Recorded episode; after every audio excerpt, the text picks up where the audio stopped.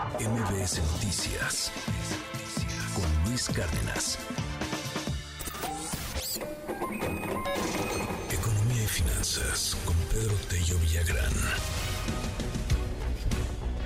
Este, a ver, hoy, hoy está un poquito más tarde, Pedro, por una razón, para poder analizar esto con mayor detalle en torno al, al, asunto de las finanzas y el paquete económico 2024. Gracias por tomar la comunicación, querido Pedro, un poquito más tarde el día de hoy, porque pues se ha llamado mucho la atención. De esto vamos a estar escuchando fuerte los siguientes días.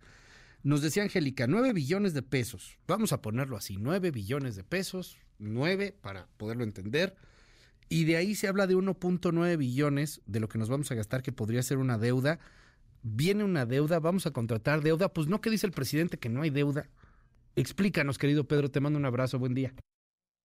Luis, buenos días, qué gusto saludarte a ti y también a quienes nos escuchan. A ver, el último año de las administraciones del gobierno federal en nuestro país, por lo menos de los últimos tres gobiernos, cuatro gobiernos diría yo, se concentraron en privilegiar, y quiero ser muy preciso a este respecto, privilegiar el control sobre los signos vitales de la economía mexicana, deuda, inflación y finanzas públicas.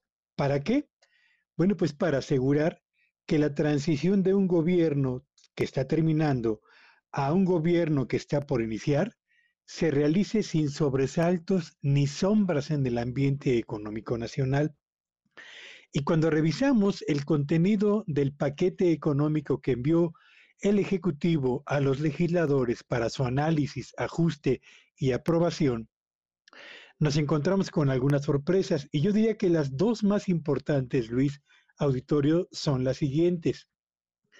El déficit en las finanzas gubernamentales, es decir, la diferencia entre el gasto que supera a los ingresos que espera obtener el gobierno federal en el año 2024, es casi cuatro veces mayor que el monto del déficit con el que inició esta administración su propio proceso de gobierno. Cuatro veces mayor. A ver, lo, entiendo ahí. Te, interrumpo, perdón por interrumpirte, Pedro. Es, está gastando más de lo que recibe, ¿no? Sin duda alguna. Eso es la definición de un déficit. Gasto, más de lo que respecto al ingreso. Ok. Y es cuatro veces mayor que 2018. Exactamente. ¿De qué tamaño va a ser el déficit previsto para el 2024, el último año de este gobierno? Pues va a ser cuatro veces mayor que el déficit con el que arrancó en su primer año esta administración. ¿Por qué es importante esta primera referencia, Luis? Bueno, pues porque en los gobiernos previos, para, solo para duplicar el tamaño del déficit, pasaron prácticamente una década solo para duplicarlo. Ahora, para cuadruplicarlo, están pasando solamente seis años. Y eso me parece que es una primera señal de, eh, no, de no de alarma, porque no estamos en una condición de eh, un déficit inmanejable, pero sí de alerta sobre un signo vital que se llama las finanzas públicas.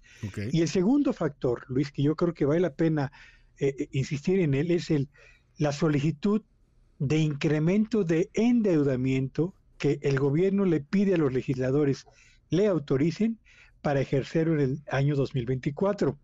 Nuestra compañera Angélica Melina hablaba de 1.9 billones de deuda interna, pero si agregamos la deuda externa que también se está solicitando, estamos hablando de un endeudamiento adicional para el 2024 de 2.2 billones de pesos, una cifra histórica en nuestro país que rebasa considerablemente los montos de endeudamiento solicitados por este gobierno en los años previos y que, y, también aquí quiero ser muy preciso, Luis, no es tampoco que coloque a nuestro país al borde de la quiebra por una deuda eh, gubernamental eh, muy elevada e impagable, no.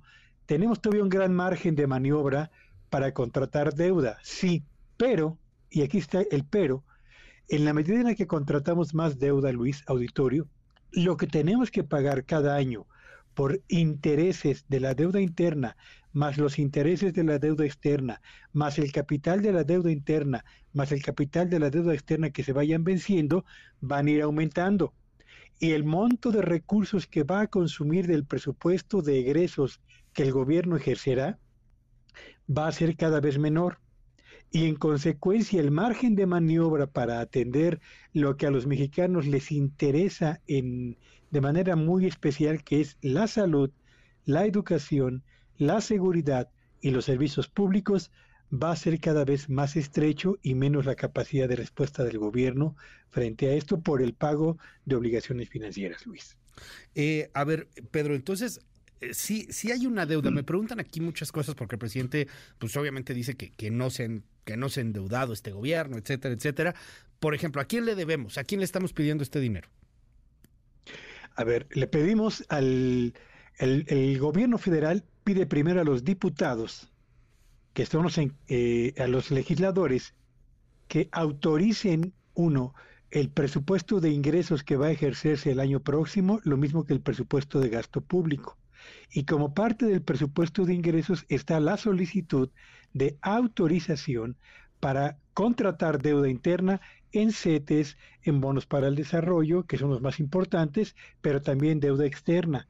¿Cómo? Bueno, pues emitiendo bonos de deuda del gobierno mexicano que se colocan en los mercados financieros, fundamentalmente norteamericano, en el exterior a lo largo del próximo año. Ahora, ¿para qué se utiliza esa deuda? la deuda interna y la deuda externa. Bueno, la deuda interna fundamentalmente se utilizaría, Luis, para cubrir ese hueco que queda entre un gasto que es mucho mayor que los ingresos.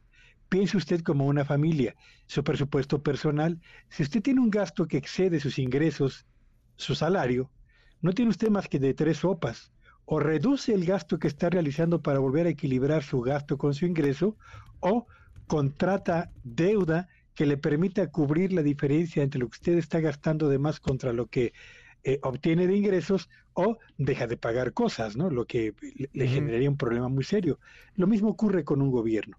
Cuando un gobierno gasta más de lo que recibe o recorta los gastos, programas de gobierno, como lo ha venido haciendo esta administración, o contrata más deuda para cubrir ese, ese faltante, que es finalmente lo que el gobierno de México estaría esperando hacer en el año 2024.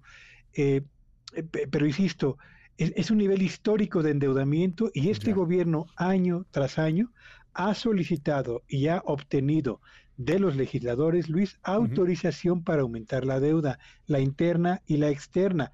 ¿Se ha excedido respecto a lo que le han autorizado? No. ¿Ha utilizado prudentemente esa deuda? Yo creo que sí pero lo que eh, no deja de llamar la atención es que la solicitud para el 2024 es el de mayor nivel de endeudamiento para un solo año y lo hace además en el último año de la presente administración, lo que en otras palabras significa que a la administración entrante, a quien tome el gobierno el próximo año, le van a endosar dos problemas potenciales. Uno, el mayor déficit en las finanzas gubernamentales y dos, un nivel de endeudamiento que no tiene precedentes en nuestro país, aunque con margen todavía para poder decir que es manejable y que puede pagarse. Gracias, querido Pedro. Pues ya estaremos analizando este tema porque viene la discusión y viene con todo en San Lázaro. Muchísimas gracias. Por supuesto que sí, Luis. Buenos días y síganme en Twitter ayer, X hoy, arroba Petello Villagrán y que sea un espléndido día. MBS Noticias con Luis Cárdenas.